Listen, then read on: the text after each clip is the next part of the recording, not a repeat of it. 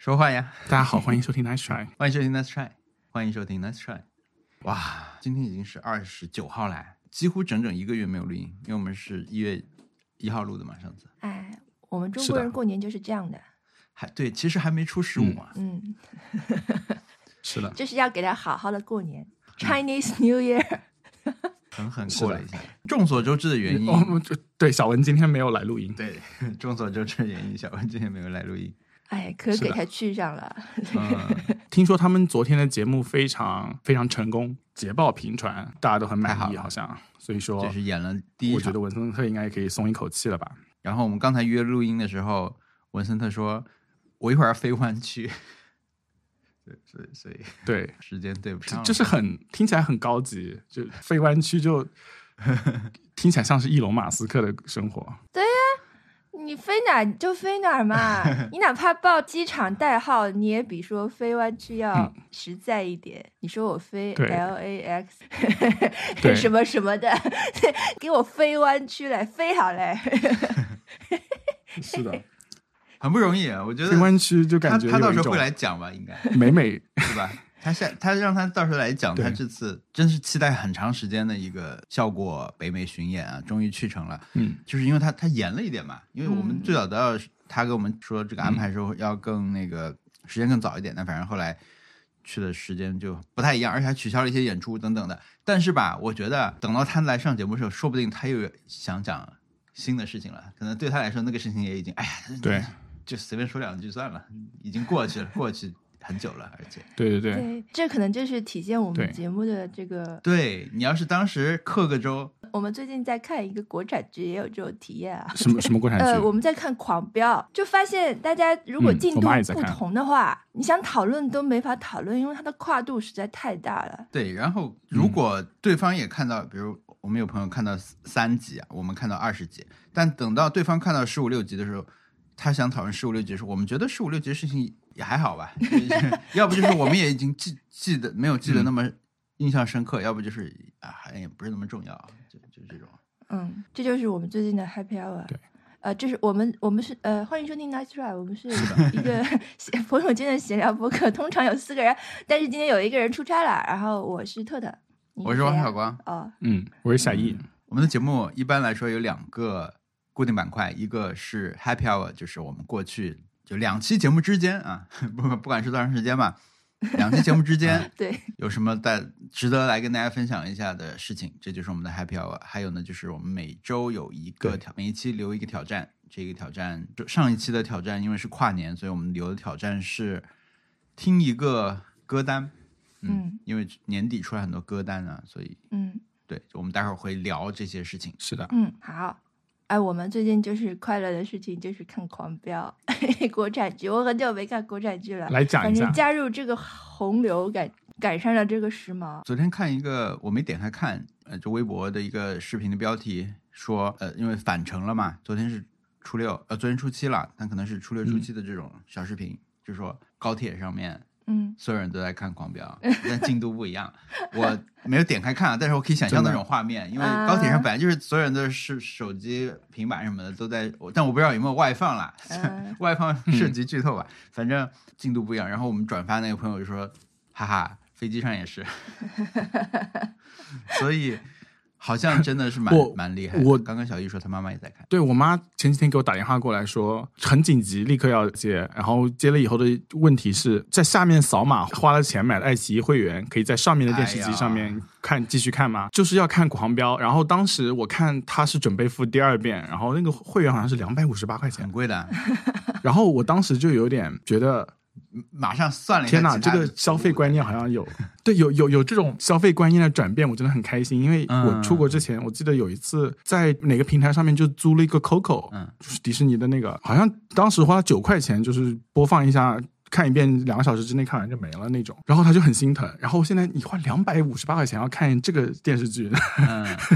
但是但是对好的是我可以帮他登录上面那台电视机，所以说他可以同步进度。这个好像最近炒得很厉害，因为它本来其实一几年之内已经是这样了，就是说你在网站和手机上买的，比如说你买爱奇艺的话，你有一个会员嘛，对吧？会员的等级还不一样，但是你在电视上，它其实都不能叫爱奇艺，你用的是另一个 app，它类似叫什么嗯银河客户端啊什么，假设这样啊，它它有一个不叫爱奇艺，但是你你其实能把它们联系起来，就腾讯也有一个，B 站也有一个，他们在电视这个体系内是另一个 app，所以它的那个啊账号又不能通用，就是它不能一个啊会员通吃，它它基本上理论上就是它两边都要收你钱，因为那边是完全不同的体系，那边的审核也好，那边的分成什么可能都会有更多的人。哦，就不能说太多啊，就是看过《狂飙》的大原来家都懂是这样我们要是不是贵了？这样没有就肯定会贵，肯定会贵，因为前段时间炒得很厉害，而且出来了一波那种病毒视频、病毒内容，就是说有些人说我买了电视，为什么不能看电视？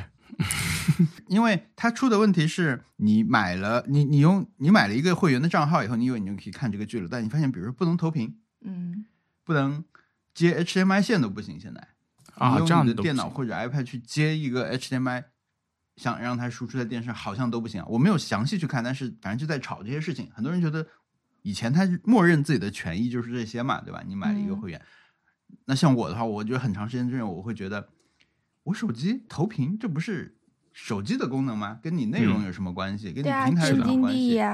对，但是我后来发现，哦，原来不是的啊，原来不是你以为手机上有一个就最高级的那些功能是不受这些制作者的影响的，不是的啊，你投屏也不能随便投，它它识别不出来，或者不给你一个权限。不，那我我第一次意识到这种事情其实是截屏。我以前觉得，对为什么不能就手机截屏？这是手机的事情，这是相当于一个硬件功能了，对吧？嗯，为什么你你肯定管不着我截屏嘛？嗯后来发现不是啊，嗯你截下来要被黑的。对或者要不截下来，其实它你虽然截了，但它给你一个花式的那种带自己宣传的东西什么的。我，但是我觉得截屏这件事情应该是他们比较古板的一个体现嘛。因为如果我愿意截屏去分享你的内容，其实是对你的内容是一个好、有好处的。而且我觉得，就是你再怎么进也进不掉盗版的呀。对啊，想盗版的人还怕你这个？对，所以不如把正版的体验做好一点，让大家懒得去下盗版，这样岂不是更好？对不对？对，反正就是这样。虽然我妈，我我觉得他们肯定买贵了，但是就看得开心就好。我我我以前会觉得，哎呀，怎么那么买贵了？我我我给你传输一个什么 MKV 文件，让你在电视上播放。但其实那都不重要，就是你当场想看的时候点开看才是最重要的。是是是，是哎，我还看到说，就是因为这个电视剧，大家就是呃，家庭家庭气氛都变好了，因为呃，爸爸妈妈需要小孩来投屏，因为好像就是电视台放的比较进度比较慢嘛，啊，你就必须看爱奇艺这个，爱奇艺这个就要投屏，就要就是弄一弄，每天那个 更新时间一到，就快点来标，就开始标。对，而且也没有人觉得说我现在就主要要看这一个剧，我就买一个月。一些简单的省钱思维好像也不用，就是换我肯定会这样。嗯我们订阅的服务实在太多了，还是要思考。是的，我知道文森特如果来的话，肯定要说我看了五 G 家的料理人，很好看，嗯嗯嗯 对呀、对我我们现在就是可以讲他坏话，然后他坏话 cosplay 他的坏话揉碎，对啊夹杂在这个节目里面，混杂其中，嗯，让他想跳都跳不过。就是听了两句，哎，怎么又说了？好，那那我就那我就负责 cosplay。好啊，我本周的 Happy Hour 是看了佐藤可士和的《人生超整理术》，虽然是一本之前提过的书，但是 我又翻开看，太好看了。你认真的啊？没有没有没有不是，开玩笑，他开玩笑。我我这周这这几周我看了很多电影。哎，我刚刚我们录播客之前，然后我说我快点吃个饭，没有吃饭的原因就是因为在看电影，去电影院看了班尼舍林的女妖。哦，伊犁舍林，啊，伊尼舍林的女妖是的啊，那个那个电影太好看了。我看的那三部电影是《The Whale》，就是对金鱼，嗯，然后第二部电影是《The Menu》，啊，The Menu，五星什么响宴，中文叫。然后第三部就是今天看的伊尼舍林嗯嗯，的碰到女妖。那个 After Sun 放映要去看哦。嗯，好我一定会去看的。必须看。我我现在觉得去电影院看电影还是不一样啊。比如说像《The Whale》和《伊丽舍尼的女儿》这种电影，我只能在电影院里面看。就是如果我打开我在电自己电脑上看的话，可能会中途就看不下去。啊，对，它电影这些院还是有约束你不要去看手机这种道德规范的。然后有那种稍微让你不舒服一点的题材，不会让你当场就想要把窗口变小，因为你可以把窗口变得很小，嗯，然后你就可以略过一些东西。但是有些时候，我觉得电影院里面我看这个电影，整个情节让我很不舒服。其实对我的一个挑战，我其实可以接受这种不舒服的，但是如果我在家的话，我就会一直寻求舒服的、可靠的、简单的电影去看。所以我觉得我应该会再继续把之前看电影的习惯给捡起来，去电影院看。对，嗯，我们也是屡屡走进电影院啊，在不录音的这一个月里，看了一些呵 大片。贺岁片，哎，对，嗯，看的跟小易这这档次太不一样了。我们看的是什么呀？看的嗯，就《满江红》，就看的大家在吵架的那些电影。嗯没有没有没有，我们嗯只看了《满江红》和《无名》啊，其他的还没看，其他的啊没看，不看了，《流浪地球》看吗？三个小时啊？没看了太长了。我们选了一下，就就就选了这两个。本来嗯还想去看《深海》，还没来得及。可能看不上了啊，嗯排片已经没什么了。嗯但其实《深海》是是《深海》是个动画片啊，《深海》是呃《大圣归来》那个导演新做的一个动画片，但那个是三 D 的，然后好像还有高帧率什么的吧。但是现在它普普通的排片都已经很少了，更不用说高帧率了。嗯，有点遗憾啊，因为它好像讲这种，嗯，它题材还挺好的，是有有涉及一些什么。我不知道是不是心理疾病什么的，我没有详细去了解他的。我想象中是他可能去描绘了一些这种，尤其是小孩的想象中的一些对比度很高的啊，或者压抑的东西。这是我了解到的一些，能不了解就不了解啊，也走了一些弯路。就是看电影之前，我是的，不了解，能不了解就不了解。但是我们最近看比较遗憾的一个电影就是《匹诺曹》，我就带着什么呢？嗯，我就带着对匹诺曹这个故事的既有印象，还有对德尔托罗的既有印象，嗯觉得应该是个嗯有意思的故事新编，嗯然后技术好像又很好。嗯它是停格动画嘛，我就只只知道这么多，然后不是很多年终评奖里面也有它，然后奥斯卡也有它嘛，最佳动画片，结果好无聊啊！就是这种这种 我的认知总归，因为我也不去更新它嘛，所以嗯，我觉得也也活该。不是你就算了解了，看了预告片，也觉得应该看吧。对我来说，听上去也是应该应该看的电影。就我我跟我海光的观感非常像，但是我后来看一些评分，就觉得嗯大家都很喜欢啊，觉得太棒了我就觉得啊，这这嗯，我我我的我只能说，德尔托罗在我这里已经结束了，就是我以后不会再理他了。哦，是是 Guillermo del Toro 他演的，对不对？哦，不是，他他他导演的。他他对我来说已经变成像 Tim Burton 这样的人了，啊就是 Tim Burton 化了。嗯嗯嗯在我这里、t i m Burton 化，Tim Burton 不是一个呃，哇，这个好，这个好好巧妙的一个表表，嗯 但是我觉得刚才听小易说这三对片单，让我想起来一个，就去年大概十十一月吧，我当时看到过一个微博，是说台湾当时在影院在上的那个片单，那个片单嗯其实是有一点的。因为我们不是年底才开始重新看电影嘛，之前很长时间没怎么看电影。那个片单其实会让我很眼馋，然后有好多想看的片子，觉得里面。那其实后来什么《悲情三角》当时就在他们那儿，然后这个《The Menu》也在他们那个片单里面，就是那个那个片单真的很豪华，里面就全是这种就很好看的这种电影。对，那当时我们电影院还没有开嘛，那现在嗯。我们开了，就上的也也也没有那么丰富多彩，所以嗯。我觉得这两个片单这种对比就，就让我想起那个时候。台湾这种上映的丰富度和对，而且还有还有很多老数的片嘛。量，，对，嗯。是个不不是一般的，嗯。对，可能可能比比小艺那边还要厉害，因为毕竟他还有是的，因为除了美国它会有一些日语日语片，嗯。对，还有一些别的电影，像美国像《流浪地球》好像只排两天，大家都会去看，好像《满江红》都没有排吧，但是台湾肯定都有，对不对？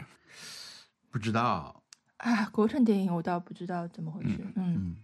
不知道。嗯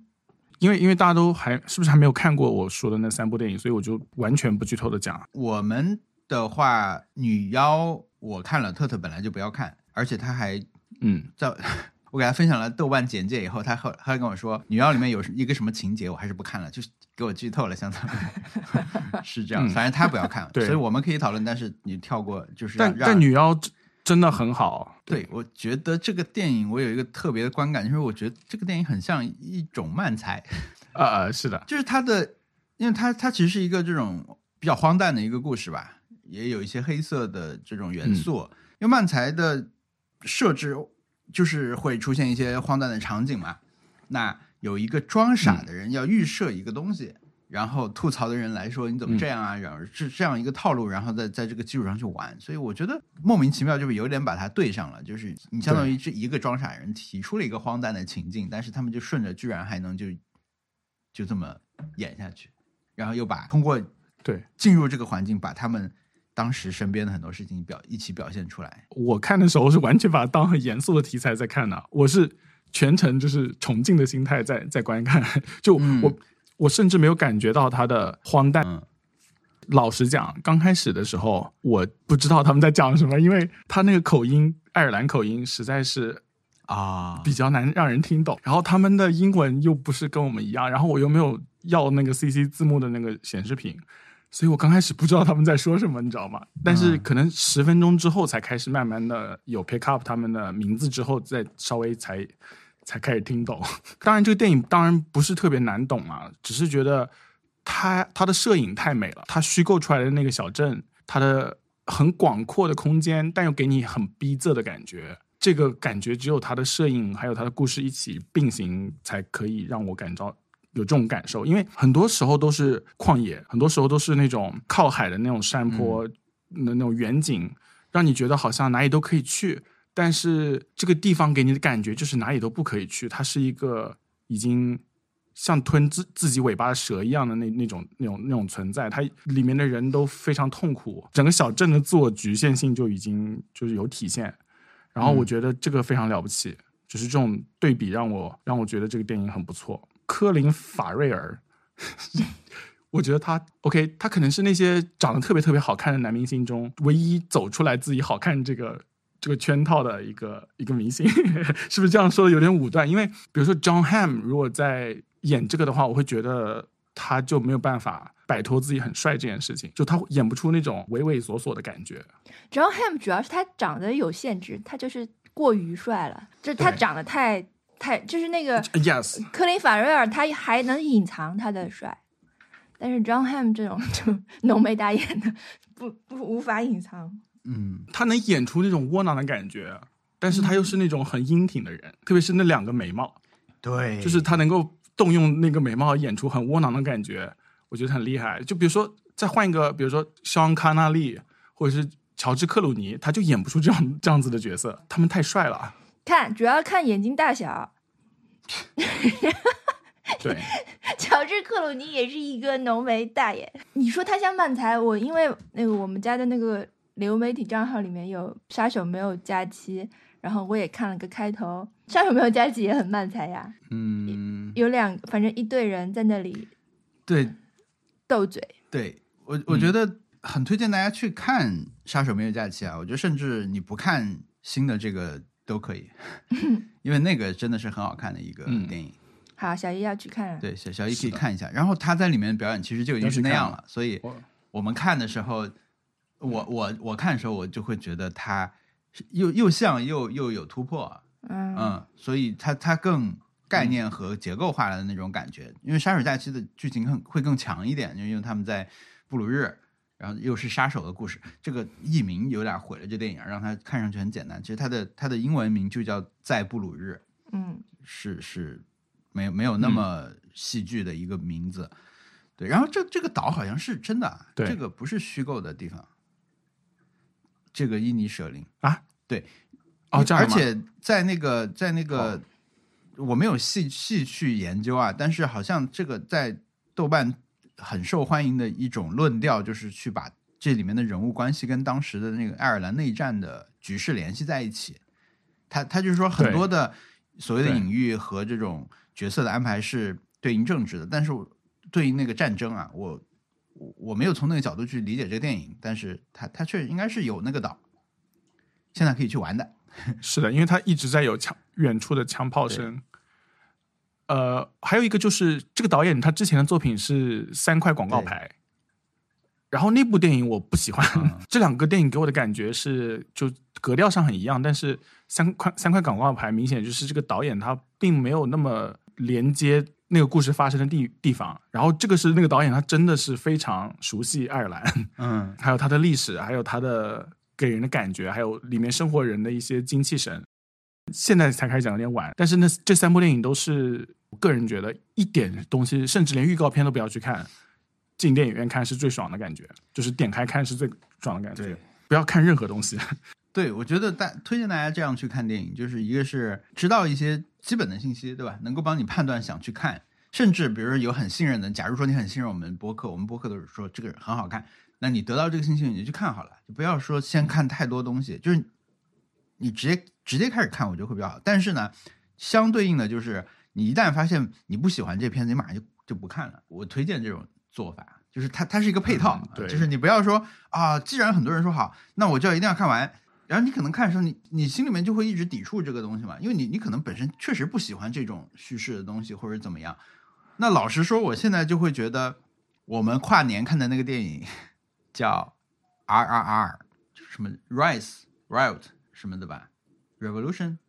反正就是它的啊片名就是三个 R，大写的 R，是个印度电影，然后呃，在网飞上叫什么“双雄崛起”之类的吧。那这个片子就是我对他的信、已知信息就是这是一个印度电影，然后去年很受欢迎。呃，然后在我不是上一期说过，我看很多这种年终总结嘛，它大概在很多很多这种清单里面都是年度的，就是比如说 BBC 的文化板块的二十五名电影里面有它的，但是又有一些更流行的媒体里面也有它的，很多影评人也把它选进自己年度十佳。那我觉得这个电影我得看一下，应该很好玩。然后对我也看了一点点，对你你点到网飞的话，他会先放一点点嘛。那又是有歌舞啊这种，我觉得应该是很好玩的吧。那我们就看了那个电影。那老实说，确实很不一样，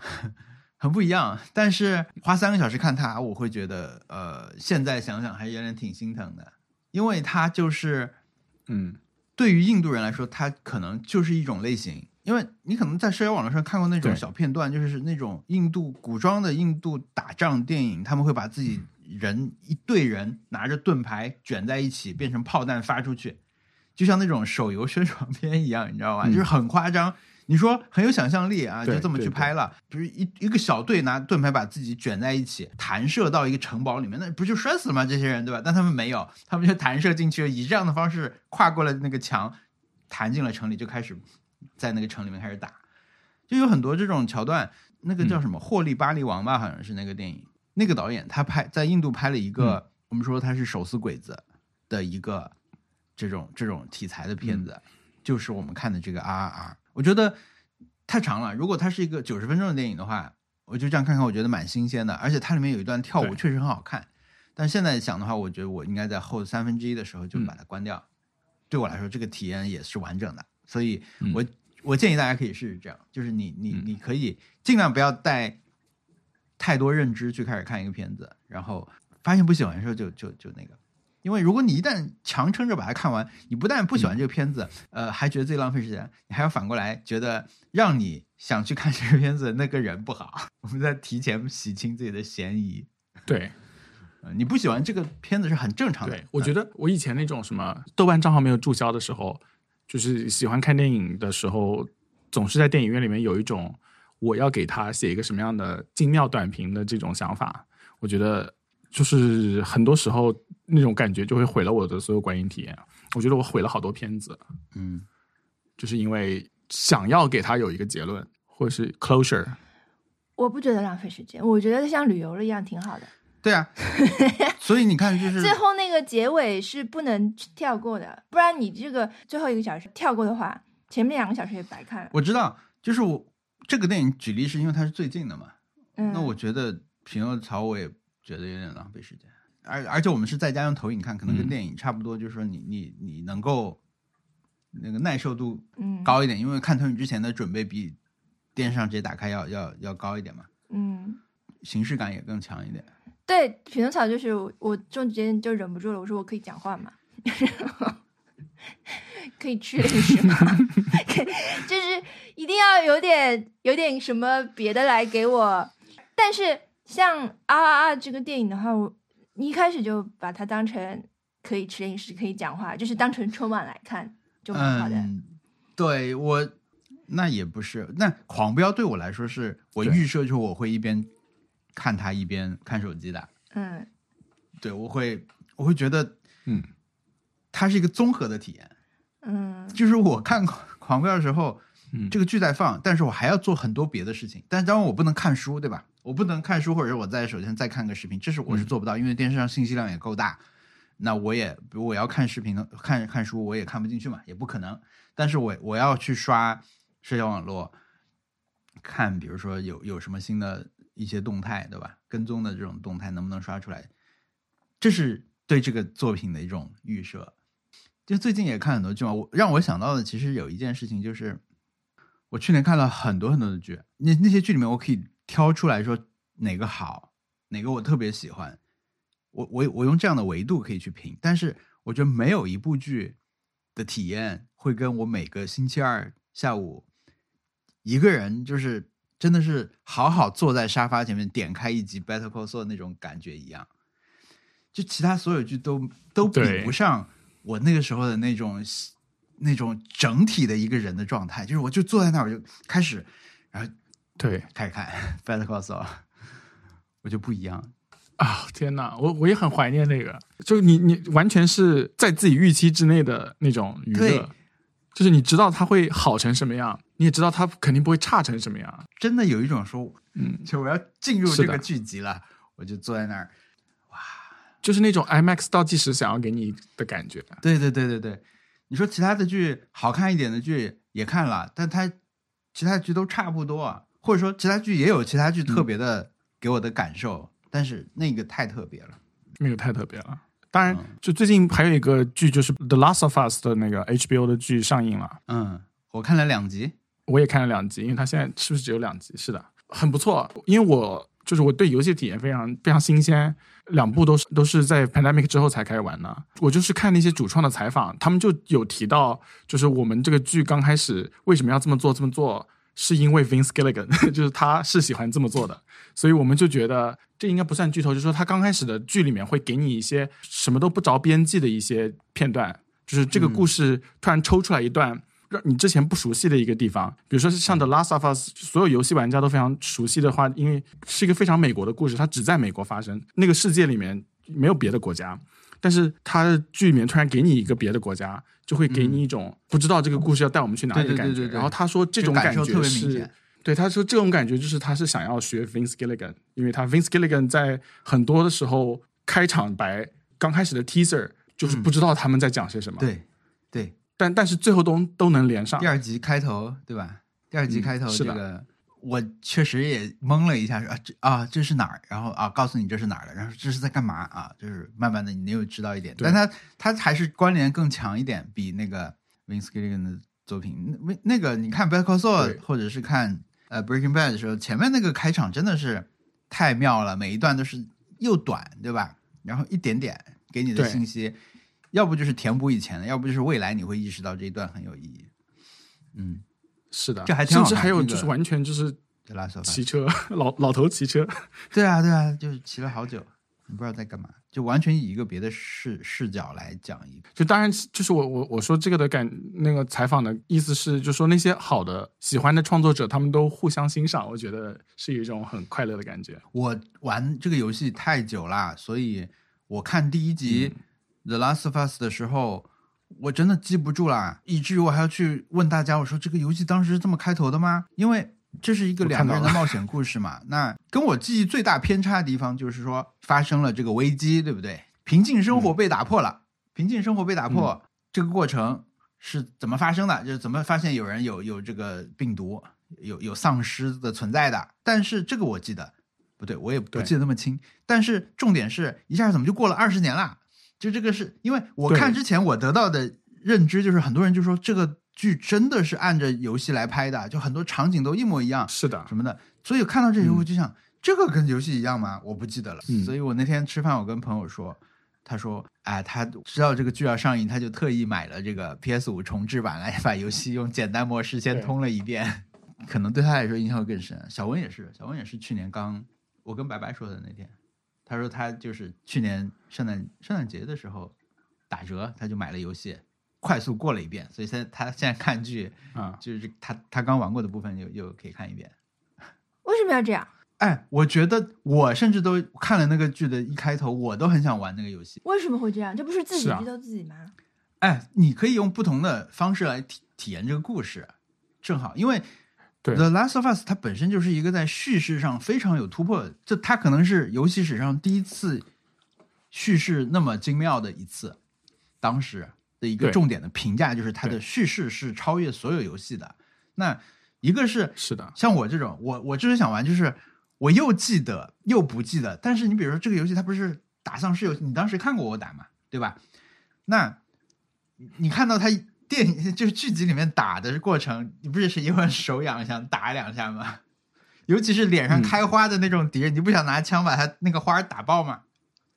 哎，你可以打对哎，你可以伸手去打哎，我觉得他真的会有一种复合的体验。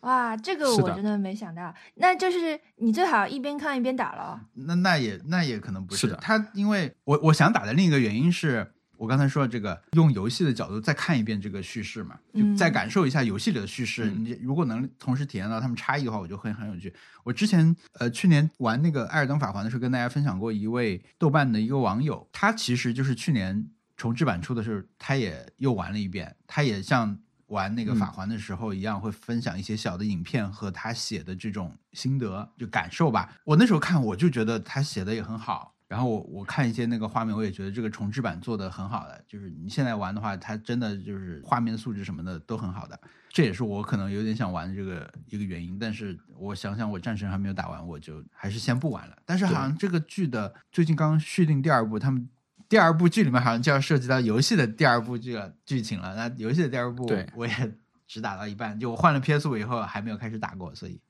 对我来说，如果要重新打的话，又是一个大的工程。游戏的第二部真的很好，游戏第二部我是真的当时起立鼓掌的那种。我我想补充一点，就是同时玩游戏和看电视剧有什么样的体验？我把那个主创的每一集有一个同步播客给听了，然后他们说，就是很多时候你在电子游戏里面可以做的一些桥段，电视剧里面是不能这么拍的，拍了会让人觉得很反胃的那种。比如说《The Last of Us》刚开始的时候，他他为了其实游戏刚开始就都是教学啦，所以说那个游戏想要让你走。走到那个某个环境中，那个环境中有一些背景里面有些人就是被查出感染了，要处决掉。然后他说嗯这种事情你在游戏里面是可以做的，你会甚至会让游戏的受众有一种很临场的感觉。但是如果你在电视里面做的话，你会觉得这些角色就就被非人化了，然后边上的人就没有应该有的反应，就会给你一种突兀的感觉。所以说他们就针对那个进行了重写。他们说后面还有很多很多别的考虑。我觉得有这种对比会让我感觉，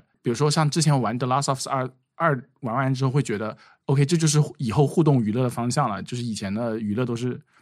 比较老的、就老套的，我们就可以就抛弃了。但是我现在觉得，就是都有不同的娱乐方式和不同的互动媒体都有一些我感觉他们自己的长处和短处。然后我觉得这么对比起来也是挺有趣的。你前面举了一个例子，触觉感染者，嗯，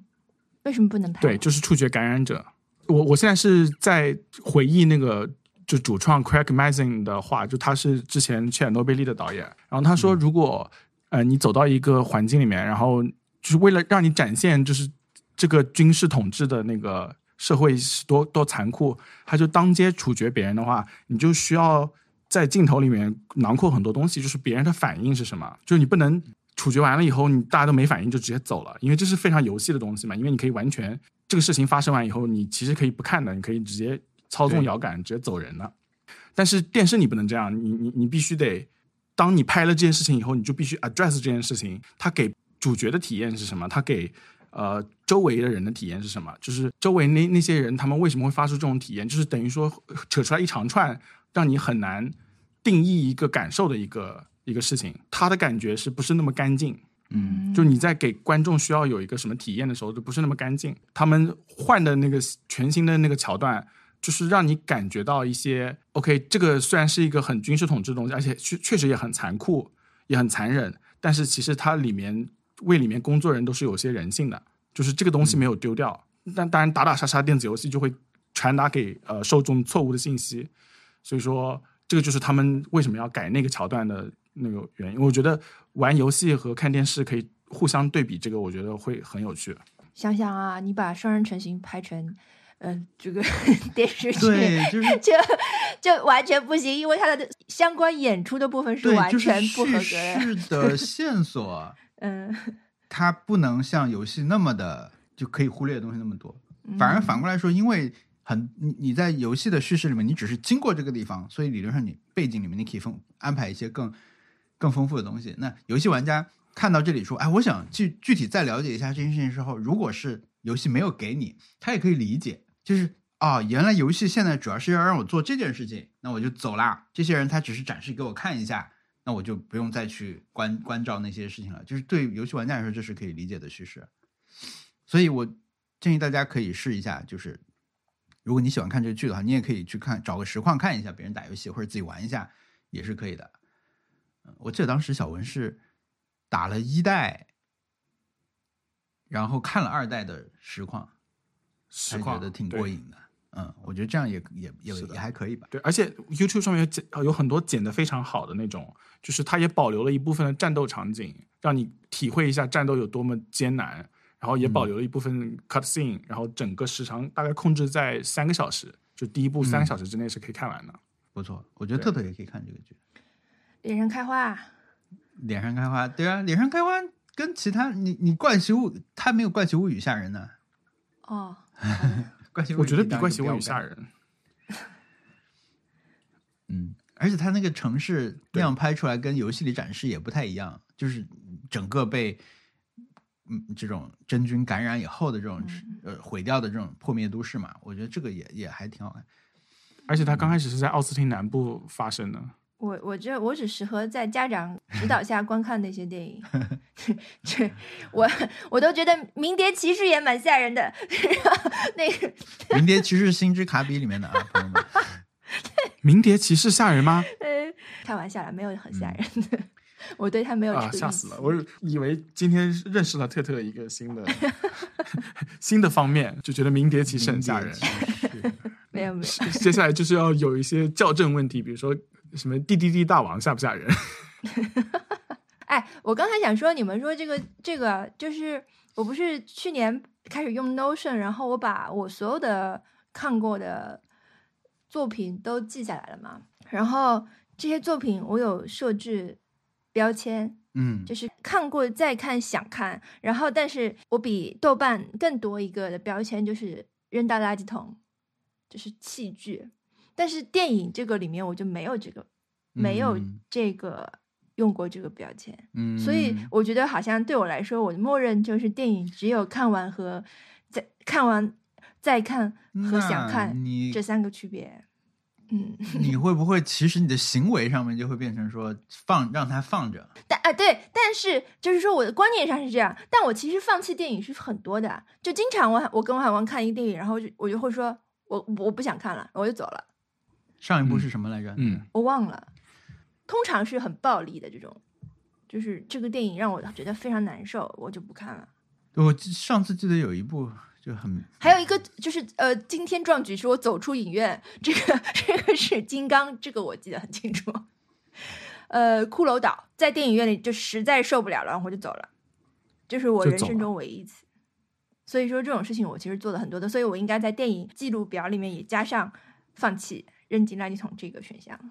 嗯嗯我觉得你对暴力的一个表现，感觉跟就是它的评级可以说是可以将你作为一个线，比 PG 十三还要高一点，但是比 R 要低一点的 一个评级，以你为，准但。是因为它就是综合评分，对吧？它因为对脏话、对呃什么，比如说色情这些这些东西我都 OK，所以最好有一个 暴力单独分级表，嗯这样我更，就是应该打一些小的图标啊，嗯主要是为什么？主要是因为不是因为语言，主要就是有因为有嗯血腥。对嗯语言方面都不行，都没问题。我 对 什么，所以说轻度的幻想暴力是可以的，但是就是再再往下就不行了。嗯，他们评的时候分级的时候其实是比较细节的，但是他没有办法让那个受众能够感受到这个东西。因为我记得，就《Splatoon 三》上市前的有一个分级的时候的那种信息，当时网上能看到，我当时看了，它的信息就会包括说，比如说枪声的描述，他会说远的地方传会传来枪声啊什么那样的，就它它不是一个表勾上，它可能也是个表啦，但是它是你是具体，它是一个可以阅读的东西，就是它有枪的表现，有射击的表现，对吧？这个彩色的墨打出来的那种，它它会描述的。我觉得这个东西如果能够更具象化一点就好了，因为我那天看了一个什么公众号的谁转的还是怎么着。他的那个号的定位好像是什么给，就他可能不是给幼童推荐春节可以看的电影，但那显然是个营销号，所以他给相当于说推荐小孩过年可以看的片子里面，他居然有好多贺岁档的片。那今年贺岁档其实有很多片子里面都是有非常直接表表现这种血腥的场面的，抹脖子，对这种。满江红里抹了多少个脖子？他就在那个号就推荐了按的排名去排，当然他可以一定分出一个排序，说第一名。推荐的是一个喜剧片，什么交换人生之类的那种，可能那可能是人畜无害啊。但是，那我觉得你就应该把有暴力的片子都标出来啊！你要告诉你的受众说，这个片子有非常不适合看的，起码你不说不适合看，你要告诉大家有这个。那介意这个人去选的时候，他能够有一个标准嘛？你你也算是起了一点用途，对吧？哎，所以，嗯，满江红这种，我的暴力雷达早早就响了嘛，就。他们每一次对一对峙，我就闭眼。嗯，所以所以其实我也就可能就看了一半电影吧。嗯，一直在闭眼。我觉得评级这种东西越越细越好。天哪，Happy Hour 讲那么久，但是就是 Happy Hour 甚至还没有开始讲。我有太多了，Happy Hour 甚至还没有开始讲认真讲狂飙。我们就是纪律松散的意思。狂飙不用认真讲，甚至无法复述。你当然，你如果总结就是呃，扫黑除恶可以了。嗯，对吧？是一部扫黑除恶的电视剧，非常简单。但是你想复述一集，我也复述不来。你不是说我跟小易讲，有人跟我讲称为“绝命鱼贩。” OK，小易可能觉得非常冒犯。对，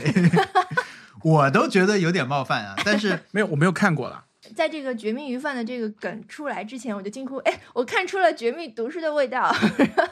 嗯，然后王小光当场感到非常冒犯。我其实我在微博上转了一个评论，来自马东不吃饭，也就是文森特他们去内蒙玩的时候接待文森特他们的人。对，callback，一直要扯到文森特。他当时说：“《狂飙》能不好看吗？这不就是一个字头的诞生啊？对，一个字头的诞生是一个香港电影啊，是刘青云演的，是银河印象最重要的作品之一，代表作之一。他就是讲。”类似狂飙的这种故事，一个字头，就是因为字头就是黑社会的这种组织吧，嗯，或一 黑社会里面品牌吧，就是一个品牌的诞生。对，所以狂飙的一个叙事角度，你可以看作是这个。我其实对狂飙的一个印象转好瞬间，是因为他这个片子里面虚真的是虚拟了一个城一个城市叫金海，北京的京，上海的海。那他一开始非常的扫黑除恶，你像特特说什么，我们是政法系统的教育整顿和扫黑除恶这两个任务，就省上来领导要在金海干这个事儿。他一开始拍，我想，对我看到很多人好评，我就去看这个剧，但前五分钟怎么这么正啊？就这些人的对衣服啊、讲话呀，和这个教育，你像政法系统的教育整顿工作这样一个主题，我想好像就是跟以前我我印象里面的国产剧差不多嘛。但是他第一季里面有一个我突然对他感兴趣的地方是他们在街边吃肠粉，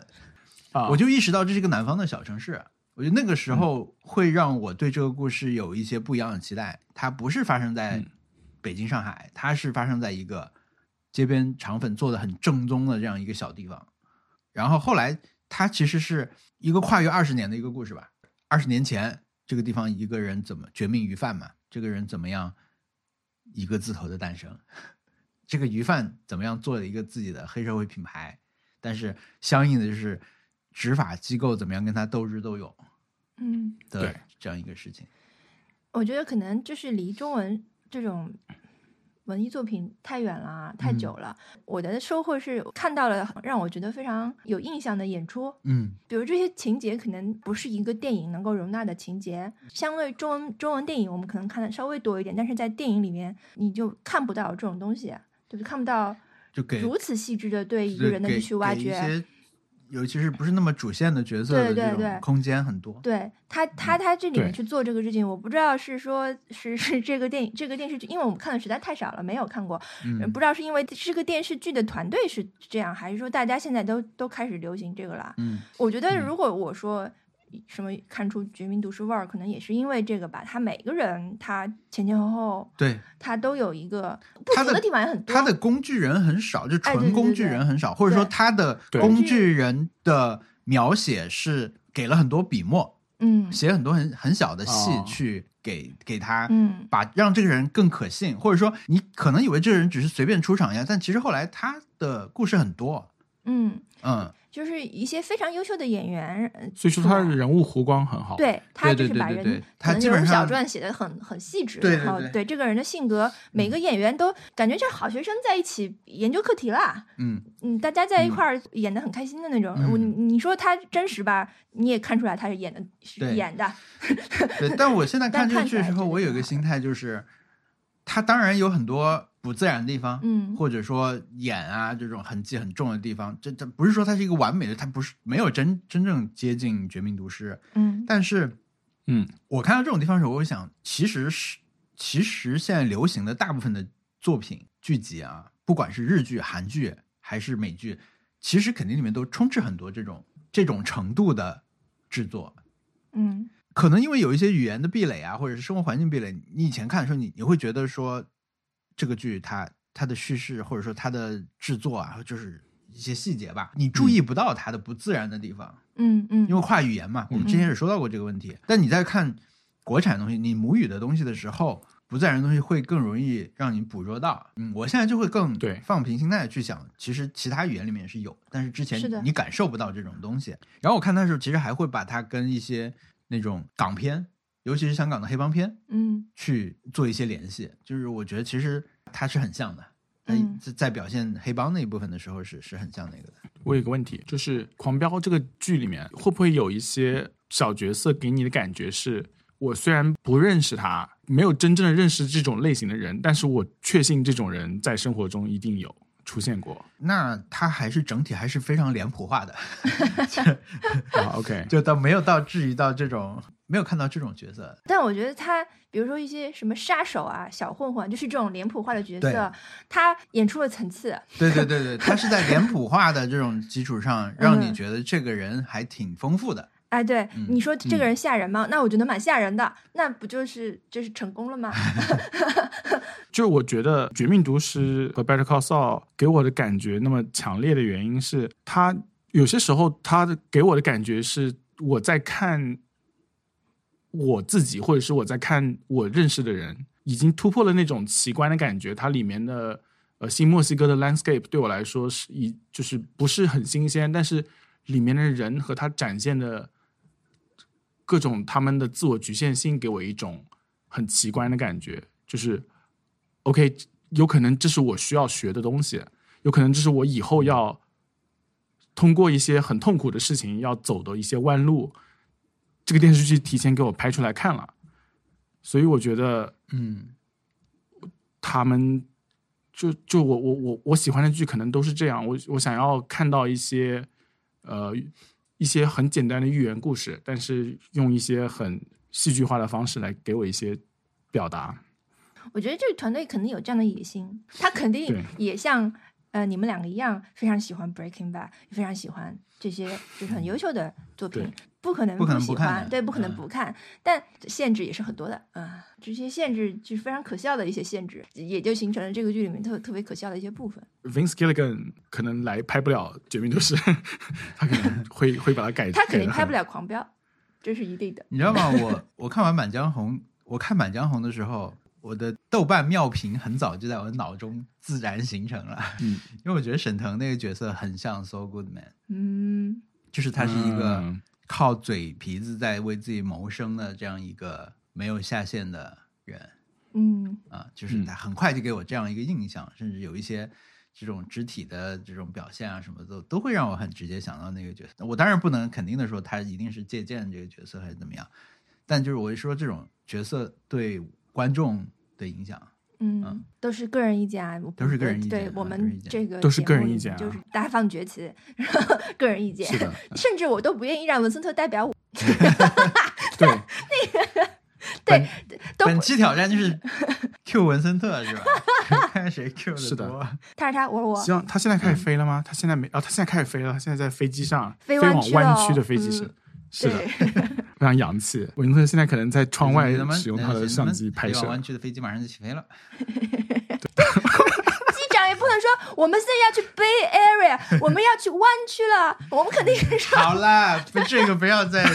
打压他啦。不要再打压他了。他工作真的做得很好，我这这个这个毋庸置疑，所有人都在他真的是关心文森特飞得高不高，只有只有我关心飞湾区累不累。哎，你你们你们会相见吗？哦，对不会啊，，这个这个 address 一下，官方 address 一下。很多朋友都都问我什么时候跟文森特见面，然后包括文森特的微博下面就很多人问他什么时候去 NASA。现在的看法是应该是见不上了，就是因为他们休斯顿场取消了，对，工作实在是太忙，也没有办法飞西雅图或者是飞 LA，然后也没有办法飞纽约，就做不了飞湾区这样子，嗯，就没有办法见面了。所以说，主要就是因为他们休斯顿本来他们相约的是在休斯顿见面，嗯但休斯顿厂取消了，所以就自然而然这件事情也哈哈黄了。嗯，也黄了。你怎么有点幸灾乐祸啊？实不相瞒啊，当时我在播客里面说文森特我们可以一起去 NASA 的时候，我只是寄托一个美好的幻想，就是我知道这件事情是不可能实现的，因为你他他他在国内工作就这么辛苦，他怎么可能在出国工作的时怎么可能给候还能够你一天的时间？对啊，去 NASA 就做什么春秋大梦哎？所以当时我只只是说，就是有一个什么作者美好的幻想，就是那种卖火柴的小女孩，就是擦那个火柴的时候 就想的东西就。是蒙太奇里面其实当时我就知道不可能实现现在在 NASA 这样指着指着火箭，然后在水族馆什么的，啊，嗯，都只是幻想。对，对是的。啊，现实残酷啊！你还有什么 happy hour 吗？我觉啊，得太多了。我有 happy hour 啊。嗯，对，我嗯，讲继续说。初五的时候跟从西班牙回来的朋友见面了。如果大家一直听我们播客，或者说之前也看我们视频什么的话，我们朋友马露露他们是在二零年的年初。我们当时说过这个事儿啊，当时呃一起吃了个饭，后来他们就去西班牙了。嗯那之后他们就一直没能回国嘛。呃，其实这个 COVID 爆发嗯其实是在一月二十几号，对他们可能是一月十几号走的。，对，我们那之前吃的饭，就是你现在说到那个爆发的话，其实对我来说有两个标志性事件，一个就是他们在那之前刚刚好就搬去了西班牙，还有一个嗯。就是武汉、武汉封城前两天，呃前一天吧，嗯，还是当天，哇，这个都记不清，还要在这里讲标志性啊，就是特特在香港。对，嗯。就是对我来说的是一些时间锚点是这样的，反正就是他们最近回来了，他们先是去泰国玩了一圈，然后一月初就回了上海，所以呢，我们就时隔三年的见面了，大家一起嗯吃一个云南菜，特别开心。呃，因为他们小孩儿，疫情小孩儿 也带回来了，现在快快两岁吧，一个小孩儿，然后大家就跟他们呃就是亲切互动，然后后来还去了另外一个朋友家玩。然后我的 happy hour 就是嗯在朋友家玩的时候，呃，我们一起去的人里面有两个人来跟我聊天，他们都是曼联球迷嘛。他们见到我就拍着我说：“阿森纳现在怎么这么厉害呀？”嗯，因为 在吃饭前的几天，大年初一的晚上，就吃饭前三天吧，阿森纳刚刚二比啊三比二赢了曼联。嗯，在这种情况下被他们夸赞，我当然我有点觉得你这么来恭恭喜我，也有点恭喜不上，你知道吧？人家问我阿森纳现在怎么这么厉害呀？我回答不出来呀。你如果你说你现在斯普拉顿打工怎么这么厉害？我可以跟你说，因为我练习，我 我看别人的视频学习，然后我把这个嗯别人的操作也反映在我的这个实际的作战的时候抉择里面，我能讲出来。但是你问我阿森纳怎么这么厉害，我回答不了啊。但是还是跟他们畅聊了半天啊，就是嗯，这是我的 happy hour。在我看来像被围攻了一样，就是被团团围住，因为那两个人呃就是一个一个坐在下面，然后一个站在那里，然后韩光就坐在椅子上，一个人坐在地上。对我搞得像一个就这个什么发言人一样。对，但是在阿森纳的官方的推特和微博上都看到了你，所以说也是他们发言人的状态。对对，他们他们做了一个新年的祝福，就有幸参与了这个东西，但确实是连特特都感受到那天，因为特特现在偶尔也就特特，因为去年看了那个纪录片嘛，看了那个纪录片以后，嗯就认识了人，认识了人以后，偶尔他也我看球的时候，他也会在旁边看一下。然后那天踢曼联那场比赛是他在他也在旁边看了一会儿。然后因为阿森纳先丢球了，丢球以后，特特就像一个泄了气的皮球一样，他就他就表现的说又来了。你们每次都是这样，就这种感觉，但是很快又扳平啊，后来又赢了什么的，就我觉得也挺不一样的。我觉得现在啊，包括我我一些那个赛后播客，我也会在车上听，他也能听得到。我们最近看的这场比赛，当时听那个阿斯布洛克，他里面有一个人是去现场看球，另一个人没有去，所以那天他们那个赛后播客，第一个重点就是他跟没有去的那个人讲场内的气氛是怎么样的。就赛前就已经很多人就已经开开始喝酒，把啤酒泼到空中去啊，然后就比赛的时候的那种整个的每个人的那种信念感和气氛，他说是那些声音就像一堵墙一样，你在那个里面，你你的你的感受是这样的。然后最后他有一个比喻，他就说这是这个球场他在这个球场里面没有体验过的东西，因为这个这个球场是阿森纳是搬过一次球场，建这个球场的是阿森纳上一个。呃，就是阿森纳一个重要的教练叫温格，那个教练最嗯重要的功绩之一，就是在他的 manage 之下，阿森纳成功的建了一个球场，搞了很多钱，或者是攒了很多钱，挪了很多钱，甚至要不惜要卖掉一些队里面很重要的球员来盖这个球场，因为这个球场更大，收入会更多嘛。这个记者当时他在现场，这个主播他在现场的感受，他的比喻就是说，他觉得。第一次在这个球场感受到这样的热情的氛围，热烈的氛围，而且这个氛围今年一直都是这样子的。他的比喻就是温格建了这个球场，然后现在这个教练阿尔特塔把这个球场的灯打开了。嗯嗯哇，对，当时听到这个的时候，我跟王小光就面面相觑。王小光在开车，然后我就说：“哇，这么帅，说出了这么帅气的话。这对对他们他们的播客真的是会讲一些这种这种很精妙的话。这个主播他叫 Gunner Blog，他本身多才多艺啊。他以前是写博客，现在他进了那个美国的一个媒体公司，专门给他们报道阿森纳的事情，是阿森纳这个条线上的记者。但他平时自己会讲呃单口喜剧，然后他好像还打拳击。哇，还出过书，这么多人是一个很好玩，一个英国人，一个光头。他上一上一场他们俩有一个比喻也很好玩，他们就说阿森纳有一个球员叫金琴科嘛，他们说金琴科就像皇后一样，像国际象棋的皇后一样，因为皇后不是想想怎么走就怎么走嘛，可以直着走、横着走、斜着走，想走多远都可以。所以他们就说这个球员就是阿森纳的皇后，他怎么样都可以怎么样。然后两个人就一唱一和的把那个节奏感讲的很好。后来有人就把他们这一段拿出来做了一个 TikTok 视频，就配了画面和那种，因为他们就在讲那种斜着走啊那些时候，字幕就会啪打上去，就是斜着走，唰唰唰，唰，很好看。我觉得这个播客就是经常有这种很亮点的东西和一些比喻。对，所以这场比赛也很也也很，因为又是一个绝杀嘛，又是九十分钟以后的进球赢的，又在主场，就是大家全部都像疯了一样，所以在那个之后跟两个曼联球迷遇上了，我觉得 很不错。嗯，这是我的 happy hour。挺好的，Happy Hour。我作为一半的参与者和一半的旁观旁观者，我觉得我第一次体会到，其实不一定是体育比赛吧，就任何一个你，比如说我们遇到的各种重大时刻的时候，你确实想要 savor the moment，就是你想要从嗯各个角度去看这个时候，嗯你希望听别人说，你希望听别人反复的说，你希望 听不同的人从不同的角度去说这件事情，然后也也会百听不厌。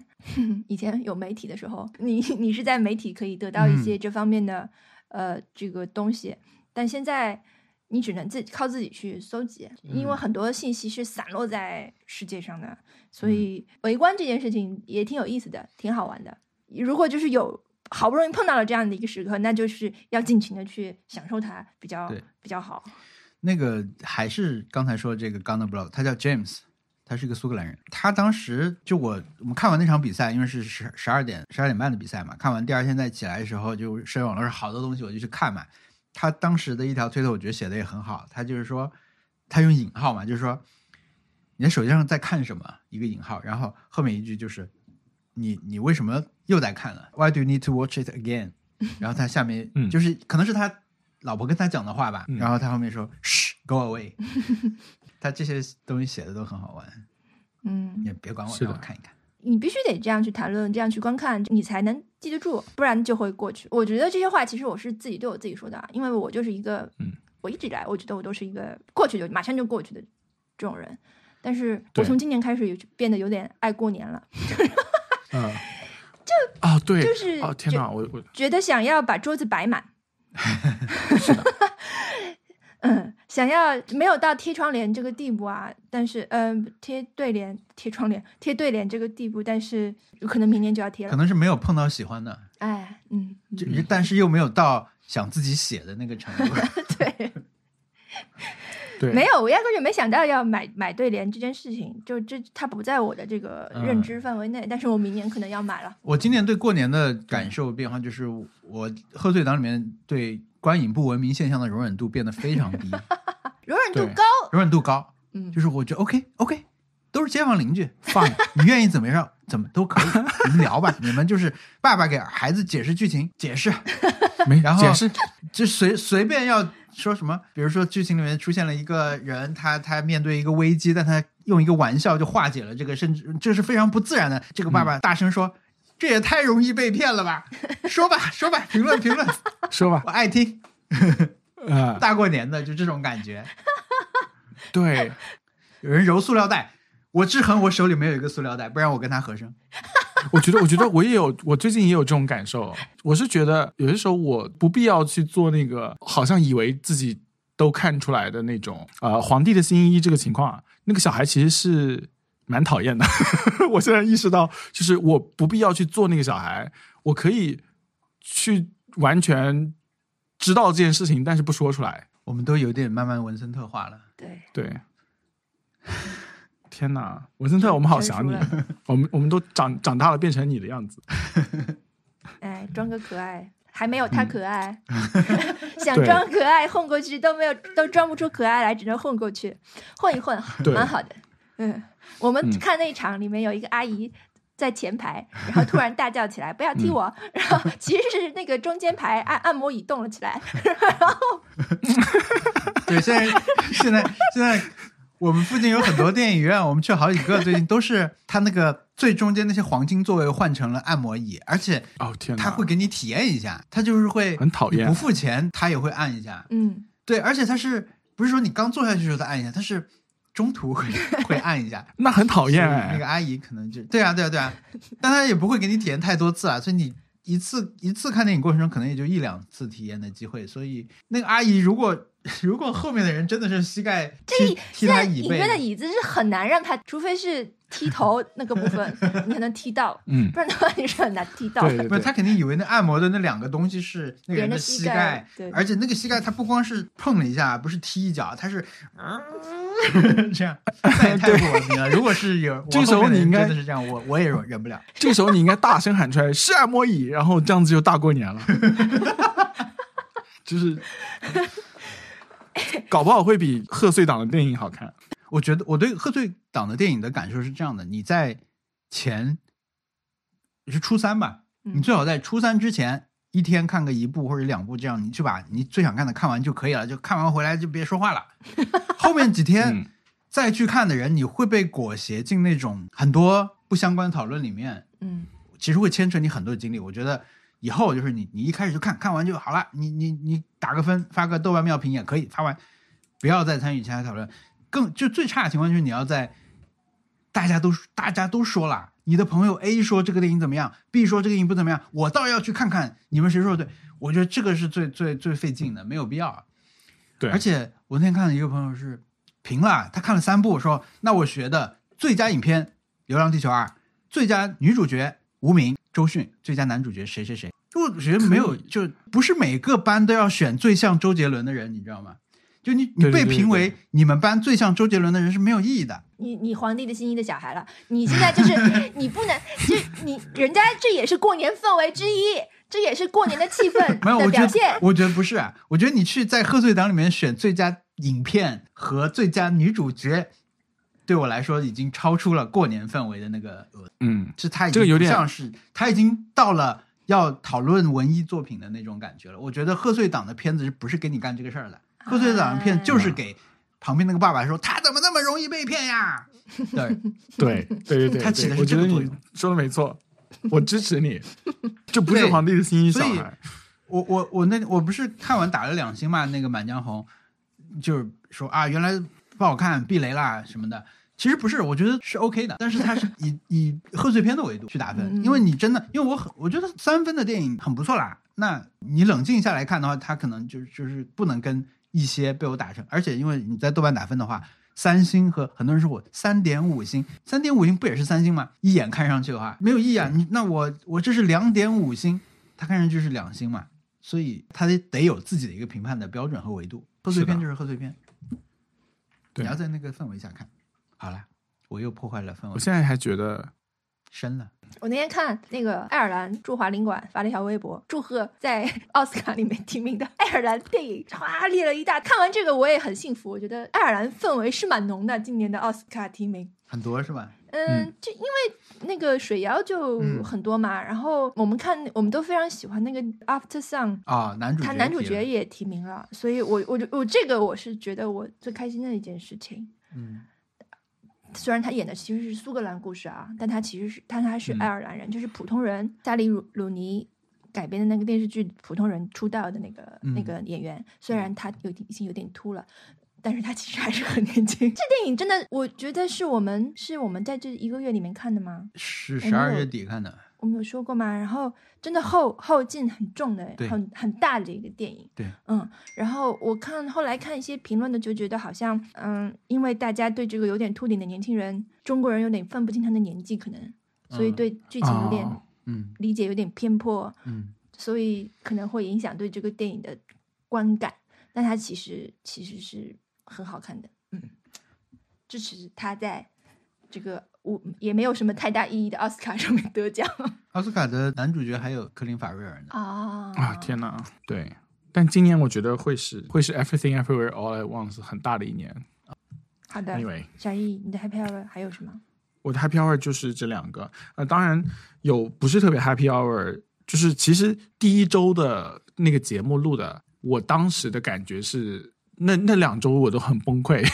就是完全整个人 meltdown 的那种地步，在湖边坐着的那种地步，哇，就是因为被岁月的更替给击中了。觉得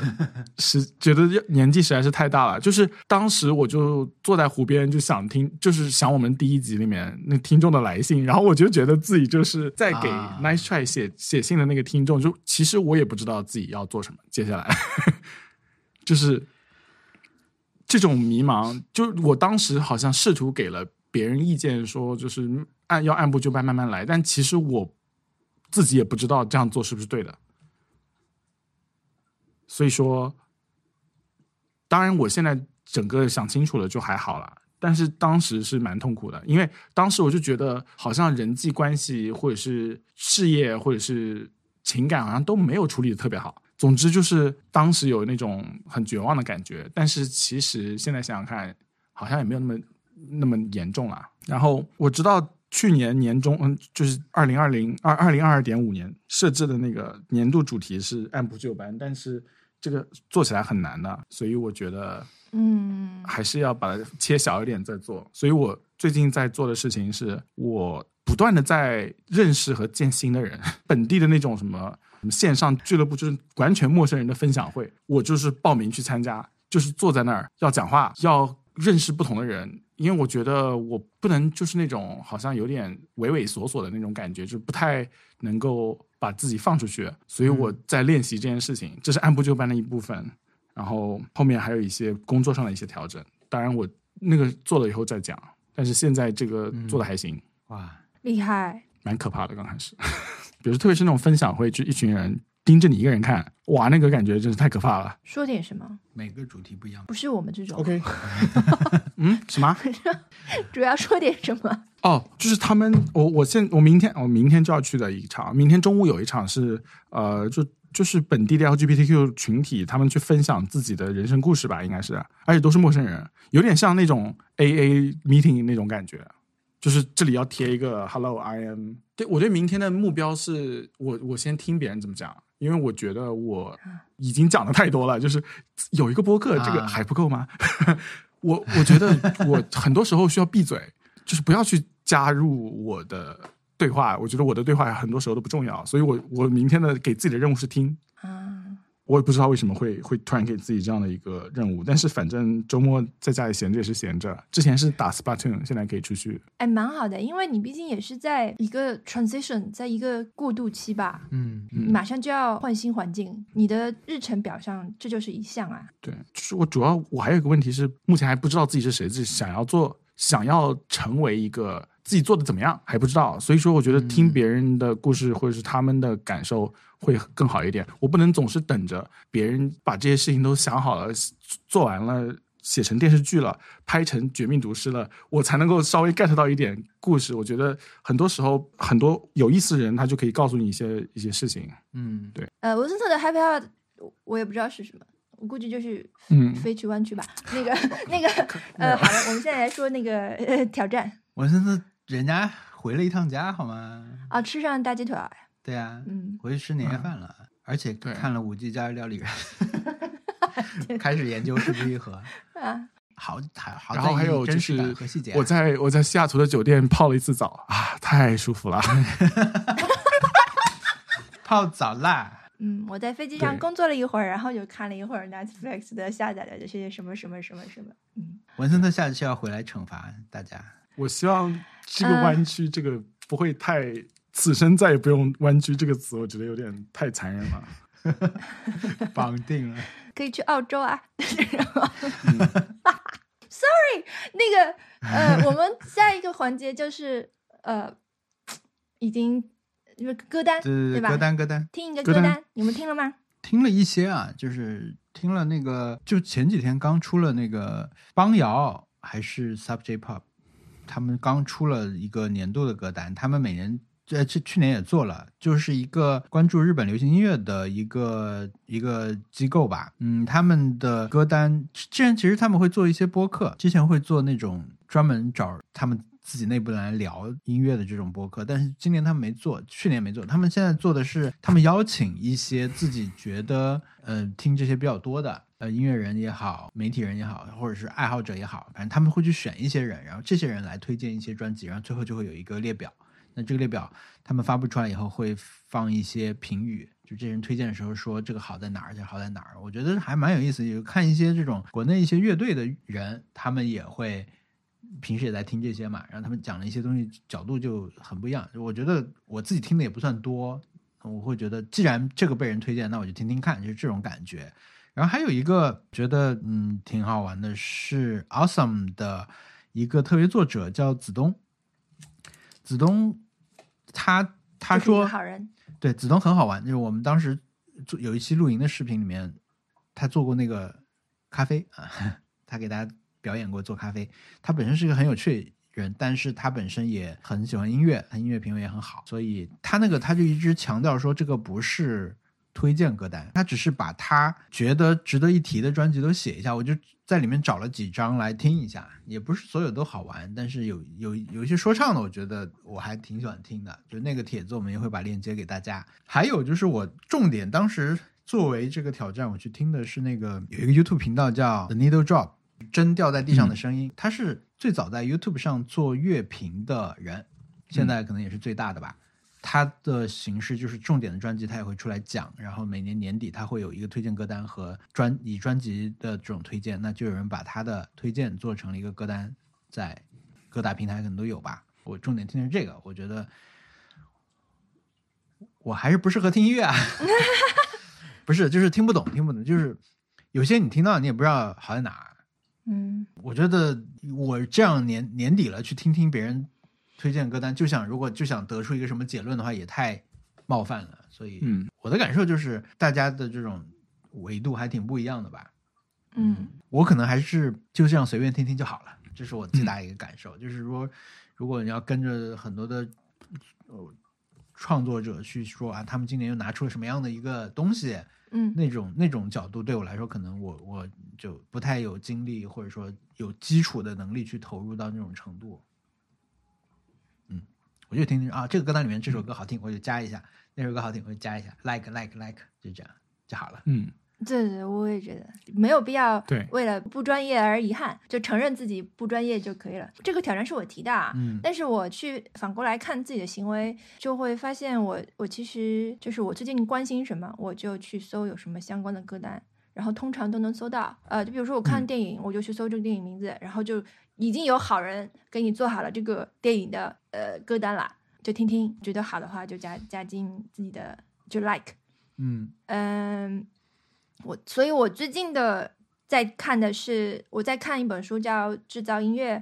呃，哦是那个 David Bryan 写的，他本身一个是一个音乐人。呃这本书我觉得很好看，我觉得不管你是不是嗯 想要专业的去，或者说是比较系统的去听音乐，都可以看，因为它其实它讲的是一件放之四海皆准，他讲了很多很多事情，但是他讲的这个最基础的道理，其实是一个放之四海皆准的一个道理。他他说的是音乐是为了场合诞生的，你在去理解音乐的种类的时候，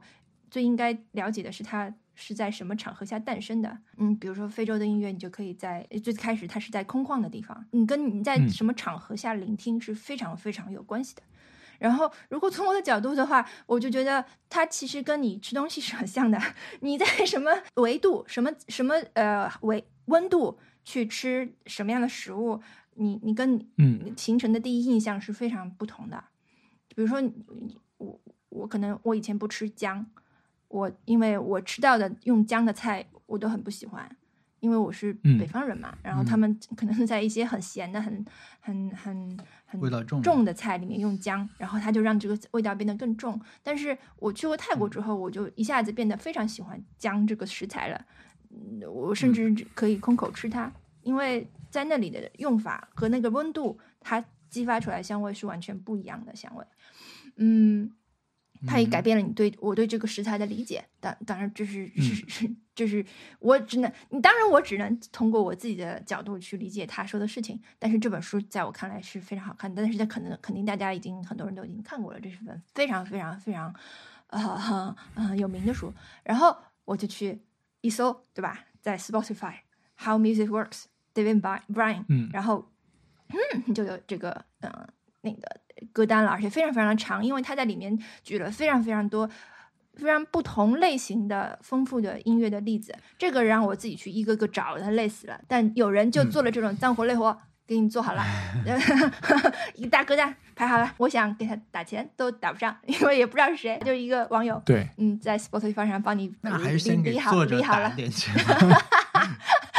举手之劳。哎，这本书非常贵，我因为我是在微信读书上看嘛，我刚才看到电子书说是电子书不是电子书，它的这个一本实体书要卖一百，定价是一百九十九，买的话打打折也要一百四，就是在中文这么贵算是非常贵的。嗯，就是我就是说，呃，我的习惯是这样的，去找相关的，有一些做歌单的思路，在我看到的，就是我狭窄的音乐视野里面看到的，我觉得也蛮有意思。比如说，呃，Brutus 他们做歌单，他们在 Spotify 有官方的这个这本杂志啊，他在官方有这个嗯自己的账号。比如他做了一个酒馆专辑，然后他就让所有的酒馆去推，呃，把他们的在餐厅呃在自己的酒馆里面会放的音乐，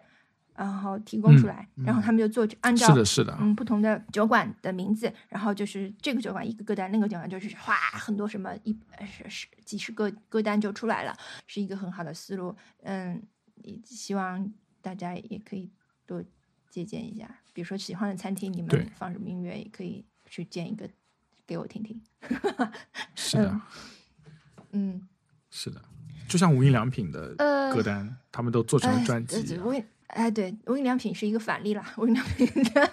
音乐应该换一换了，应该找像子东这样的新的新一代年轻人来给他 重新编排一下，嗯不然的话已经到了 annoying 的程度。这段时间还有嗯一个很歌单的东西，很歌单的歌单，就是高桥幸宏不是去世了嘛，嗯，所以坂本龙一做了一个歌单，那个歌单名字就叫《我喜欢的高桥幸宏》。哎，我觉得这种就太歌单了，太珍贵了，因为它只有十几首歌，它不是一个什么五十首歌、一百首歌那种，因为他他做很多音乐嘛，高桥幸宏。那坂本龙一只选了十几首歌，嗯，我觉得这一点就是真的是他喜欢的高桥幸宏这首，嗯，嗯，那个歌单也很不错。哎，哎呀，我觉得，嗯，呃，现在的这种环境给了我们一种另外的体验，嗯。就是嗯。我们在看很多人变老和看很多人死去。以前的话，你可能这个事情是在你的家里完成的，因为很多是这种大家庭，几代同堂，然后你看到呃家里的长辈去世了，甚至可能呃嗯坂本龙一在就是要嗯这样，对，就我就要我就要呃展现这个过程，然后嗯，这这这个是非常震撼的，嗯。但是也很是很有嗯。力量的，所以就是是的，我们能做的只是不把眼睛移开，就是去看它，嗯。要跟着它到最后。嗯。是的，我我我找到的歌单是那种，呃，就是以前以前苹果音乐就会有一个叫 Beats One 的一个 station，就是它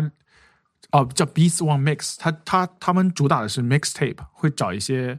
呃、嗯。艺术家来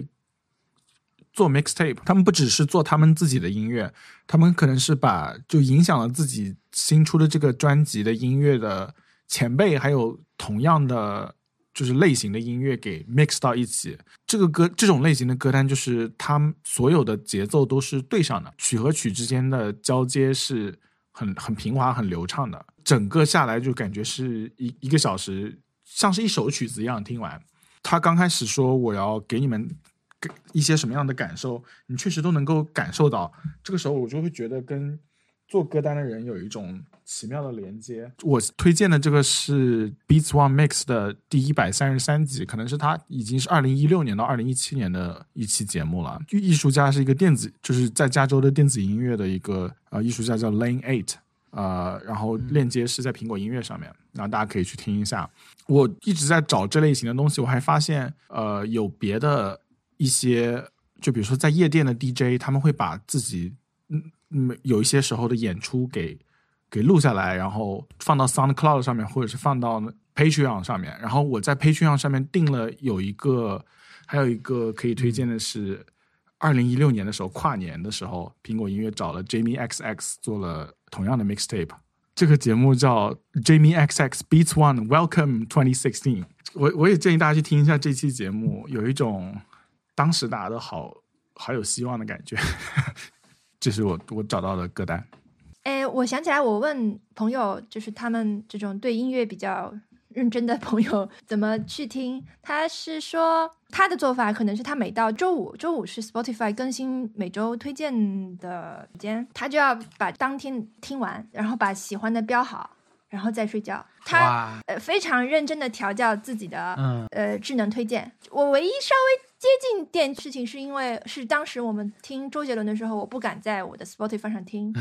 就是我刚听了两下，我突然意识到哦不能在这儿听，然后就赶快就是换一个什么网易云音乐什么的，我去那里边听。我很怕就是他以后一直给我推荐，我万一不喜欢，他又一直给我推荐这东西，不就很麻烦吗？我上次看到一个这种关于智能调教的一个说法，我觉得挺对的。呃，比如你的歌单可以去调教，然后还有就是社交网络的这个嗯智能推荐嘛，因为最近不是推特把第三方客户端都禁了嘛，很多人被迫只能回来用推特官方的这个客户端。那官方客户端的首页是智能推荐的嘛，也有人用了一段时间之后说，他给你不喜欢的东西，你就告诉他不喜欢的话，慢慢的他还是会比较顺眼的呀什么的。呃，就就有这种事情。但我想到的是前段时间，因为前段时间那个 AI 那个聊天的工具出来的时候，就有人就说它其实不是那么想象中那么智能，因为你问他的方式也是要去，就你要好好的去想怎么样问他，他可能才能给你一个好一点的答案，你才能对截图分享给大家嘛，对吧？他觉得这种行为是比较做作，或者说不自然，或者说他其实没有那么好，但你要把它表现得很聪明啊，什么类似这种。当时有人举例子，我觉得挺对的。他就说，就像你用扫地机器人的时候，你要把家里面地上它不能绕过那些东西先清理一下是一样的，就是它现在就是这个程度嘛。那你是的，稍微做一些清理的工作之后，它就能顺畅的完成整个扫地过程了。所以还是值得去清理一下地上的拖鞋啊，因为扫地机器人是一个需要你给它一个好一点的环境，它才能顺畅扫完的，不然它它还是很容易卡住啊、掉下啊什么的。我觉得他这个例子还是对的，就是你你比起用中国老一点的话来说，就是你其实是在疏通这个河道，对吧？你是在说，对，没有在我赌我觉得智能列表可能也是一样的，就是但你功利一点看的话，其实是说你只要付出一些你现在看起来有点麻烦的小代价，其实你还是可以获得更多东西的。智能列表也是，扫地机器人也是，什么不是呢？什么不是呢？哇，掌声了，掌声了！但是 CGP Grey 最新的这一期播客 Cortex 讲了两两两件事情，一件是就聊天的智能 AI，还有一件是扫地机器人。现在就他们听说新的扫地机器人是可以，就是你地上有一些暂时在那边的线什么之类的，它会拍下来，然后 App 上面问你这个东西你是要是永远永远都在这儿的呢，还是它暂时在那儿？然后它就会这次绕开，下一次你就可以它再自己过来。再扫一下，这是其一。其二是 CGP Grey 有一个非常 mean 的观察，就是聊天机器人它给你的感觉是，它是在做对已有的信息进行一些归类嘛。但是对他他觉得，如果我们作为一个太过于在网上的人，too online，然后摄入的信息实在是太单一的话，我们其实就是一个聊天机器人，就是 就是你要跟很多人聊天，你会发现有些人 too much online 的话，他就是其实被一个大型的呃数据在训练，然后训练出一个聊天机器人的样子，其实他那个时候就已经不是人了，这是他们的哇，观察，然后我就觉得非常精妙，而且非常命。我不能想象 CGP Grey 有多喜欢扫地机器人，他肯定非常非常非常喜欢扫地机器人，因为他是一个 能对对，他肯定是特别喜欢嗯各种自动可以替你省一点他们当时有一家务个的。聊天就很那个，他的搭档播客搭档 Mike 说。我最近喜欢上了洗碗，因为我洗碗可以让我想很多事情。Gray 就说：“你没有洗碗机吗？”Mike 说：“但我觉得用手洗碗可以让我想很多事情。我慢慢喜欢这个过程，讲讲很多。”Gray 就说：“你喜欢洗碗还是打游戏？”那个 Mike 就说：“但是我觉得洗碗是一种特别的什么，呃，让我放松的一种那个。”然后 Gray 就说：“你喜欢洗碗还是喜欢打游戏？” 就是很简单的一个道理。对他，他肯定很喜欢这些东西啊。嗯，对他，他不敢想象对，但他对 AI 的观察，我觉得非常厉害。就是，对其实他很多朋友都是很厉害 AI。对，然后这个这个被网训练出来这个朋友的 ID 就叫做什么？ID 越长越不容易被人忘记什么的。嗯，是的，开什么玩笑呃，考不过四级就不改名了之类的。对，说起来，我上次听到他还印象比较深的一件事情是，他们在讨论那个，他每年年底会做一个 App 的总结，就今年用了什么 App。我觉得他有一个用法是，我觉得还不错，因为他们也录播客嘛，就是他的在播客里面要聊要聊的话题是记在苹果的这个代办事项这个 App，嗯，就是这个 Reminder 这个里面的，它不是记在一个 Notes 嗯，他说这样的哦好处就是因为这个 app 它是一个天生的做这种这种这种列表的好好用的工具，它未必是给你嗯去做什么要买东西那种。然后如果你是用这个 app 来记，你像我其实记在如果我记在我的 drafts 里面的话，我也是就随手丢进去嘛，对吧？我可以聊这件事，我可以聊这件事，这个话题的东西或者下次的挑战是什么。但我现在想，我想想放在那个里面也是很合适，因为你聊完你就勾掉嘛，对吧？没有聊你往下拖一拖，因为那个列表就是又容易生成又好拖动，而且你可以给它再做不同的分组啊，什么想做的话，我觉得他当时说那个就就让我很有启发，他就是有很多这种这种想法对，对，对哪怕跟他买了相同品牌的扫地机器人，他肯定也扫的比我们干净，就是他们家的扫地机器人肯定比我们家的扫的干净。嗯，就是有这样的性格。他们家可能 我蛮想蛮想去他们家玩呢。对，他在上呃，他有一段去年有段时间是去夏威夷什么的嘛，去他们就说要旅行要带什么东西，那个时候他重重头在博客里面聊的东西是快充头，嗯他说他发现了快充这个东西好好啊，这个他特别推荐了某一款，呃，国内其实也能买得到，有几个口啊什么的。然后他就说他太开心了，他回来以后，他开他开心他他就买了五六个吧，好像是在家里面各个插座上全放上了这个东西。我觉得嗯他好玩的地方就是他会分享这种小的 hack，就是他喜欢这个东西，他买很多，比如说买很多快充头插在家里不同插座上这种，你未必一定要去借鉴它，但你会发现哦，我是买一个放在家里面最重要的地方，然后需要的时候带出去啊什么，回来再放回去。他是买好多个放在不同的地方，对，这种这种这种思路很好玩。嗯，是的，嗯，对他很他真的是听我们播认真生活的也可以。得到一些这样的信息。嗯，对，对，我们会呃传达呃传传话传话给你。嗯哎，哎，传了。对对，传了，就可能是 Mike 买的机器人，不是 CGP Grey，所以说这里有有可能传话失败的情况。好，成功的一期，呃，文森特应该降落了成功的一期，成功的一期，有没有有没有挑战？嗯，我来看一下，我我我上次记了一个挑战是那个分享你在，因为上次还是年底嘛，就是上次上一期没有来提出来的，就是分享你在二零二二年看到最好笑的东西，可能可以 OK 是一个段子 可以是一个场面什么的，你讲给大家就好了。好，可以，好难啊！对我这种没有没有他未必就没有记忆力的人。对的，你就想起来是什么是什么呗。好，嗯，可以。我当时是能想起来一两三个的，所以而且都是那种很蠢的那种，所以我觉得可以分享一下这个。哎，我觉得它不一定是真的是好笑啊，就是有深度也可以。我觉得是有，就是呃，我们我提挑战也是这样，就我觉得这个事情我做到了，我然后我已经有答案了，通我常是想看一下大家的。，对，然后我就再去嗯 challenge 你们，一般都是这样的情况。嗯，还有就是你想自己想做的事情嘛。对，那，那有一个我我已经完成了，但是可以放在以后的挑战里面的一个东西啊，给自己所有的衣服做，就是给自己所有的衣服做 inventory，就是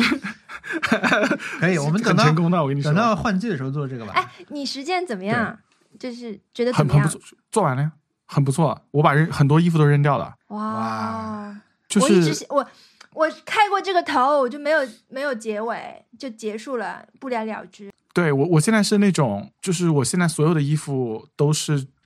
就它不会出现那种在衣柜里面呃没有加入 rotation 的那种那种衣服。就如果是 T 恤的话，它绝对是会轮轮穿一次的，它不会有这在衣柜那边就是被忘被遗忘的那种感觉。然后还有一个就是我把衣服拿就该干洗的拿去干洗，然后该捐掉的就拿去捐掉，就是现在衣柜是非常整洁的一个状态。然后我推荐大家都试试看。我羡慕你，羡慕，嗯羡慕，羡慕。我羡羡慕且敬佩。嗯我嗯，可以吧？以后我们可以试一次。嗯，好，嗯，我觉得正好就放在换季的时候做完，到时候明年就先存着嗯，先存着。先存着。好，那本期节目就录到这里。听众朋友如果意见或建议，可以给我们发邮件。我们来我们的邮箱是 nice try connect at gmail.com。我们还有官方网站 nice try pod 点 com，上面可以找到我们的往期节目相关链接 show notes。如果觉得我们节目听着不错，可以去苹果播客给我们评分，这样可以帮助新的朋友找到我们。谢谢大家收听，拜拜。拜拜。嗯，最后补充一个东西，就是我们最近又慢慢开始更新我们的日历了。就刚才说小易把自己私人行程发在日历上这件事情，以后不会再发生了。但是我们是有一个公用日历的，对，然后这个日历呢，其实以前一直很怎么说呢，让大家分享给大家这个订阅方法的时候，一直都不太顺畅啊。不管因为你不管是贴在微博还是发在什么这微信里面直接发，好像它它那个日历的格式都会。呃链接会被转还是什么的，所以我们会把这个链接再发在我们的官方网站 nice try pod 点 com 上面。对所以这样可以帮助我们会在这个网站上面专门再发一个帖，让你你就知道怎么去定这个了。就这样可能是对你来说最最容易定上的一个方法。然后我们最近也在慢慢的开始更新这个日历，所以呢，对，就是如果你对你你想定的话，你好奇的话，就在网站上看。对下一期可能会内容就是一有一些我们什么关注的、想要玩的、想要看的对，它就是一个盼头，影视就是一些盼头嗯，嗯嗯会发生的事情。OK 不是推荐啊，是的，对只是想看看。上次日历的那个事故发生之后，我就想自己为什么名字泄露出去，让人家那么就是那么难过，感觉天要塌下来一样。但是后来觉得没有必要，我觉得就是因为有很多听众会跑，就是无论我怎么样，呃。就不不公布微博，总是会有人找到的；Instagram 也会有人找到的，LinkedIn 会是有人来看的。我也不知道他们什么时候来看。以前会觉得就是要要要严防死守，就是他们要是来看，我就看一下哪个源头泄露出去的。但现在我觉得我完全放开，我把我的 Instagram 放出来，让大家关注就是了。我没什么要要可以藏的，觉得这是想了。在我们的官方网站，naturalpod.com 上面，是不是也能看到你的 Instagram 的链接？是的，我们还有还有我的所有的心情日志。我我现在是很真实的一个，我 太好了。主要是吗？对，主要是吗？好，主要是吗？好的，拜拜，拜拜。